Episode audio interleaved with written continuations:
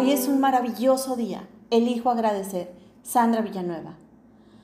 Para evitar el dolor a toda costa, solo se puede lograr al precio del desprendimiento total. Eric Fromm. Terminamos el tema del apego con un cuento. La barca del apego de Beatriz Muñoz. Dos viajeros se disponían a subir a una barca para cruzar un río. Un hombre que estaba de pie en la otra orilla les grita alarmado y desesperado, no se metan en la barca, porque si entran en ella y cruzan en ella el río, quedarán atados, quedarán endeudados, quedarán en su poder y deberán llevar el peso de esa deuda sobre sus cabezas el resto del viaje. Si quieren seguir viajando libres, por favor, no se metan en ella.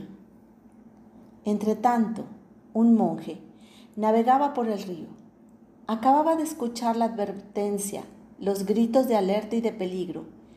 Está más cerca de los viajeros, por eso no necesitaba gritar, pero de todas formas tomó unos momentos y remó un poco para aproximarse. Entonces les dice suavemente, usen la barca y añadan la dicha de cruzar el río con la conciencia de que al llegar a la orilla abandonarán la barca sin apegos. Eso es libertad. No dejes de usar la barca por miedo a pegarte a ella, porque terminarás apegado. Vive plenamente y sin apegos. Cualquier cosa que poseas, dinero, belleza, fama, poder, si te importa demasiado tenerla, acabará poseyéndote a ti. Lo único valioso que tienes es aquello que no podías perder en un naufragio. Proverbio Sufi.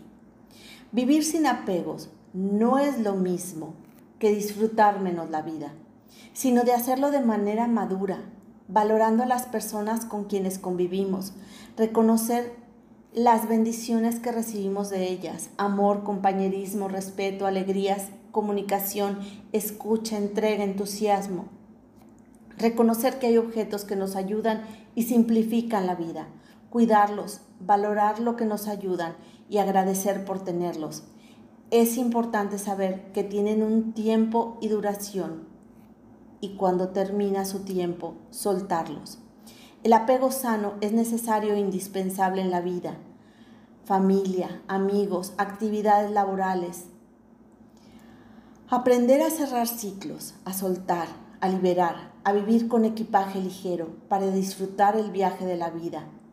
Que el andar sea ligero, tu camino sea grato, que encuentres las situaciones que te ayuden a crecer, que aprendas a soltar todo aquello que te limita y aférrate a un amor incondicional por ti, por la vida, por Dios y por todos aquellos con quienes compartes esta experiencia llamada vida.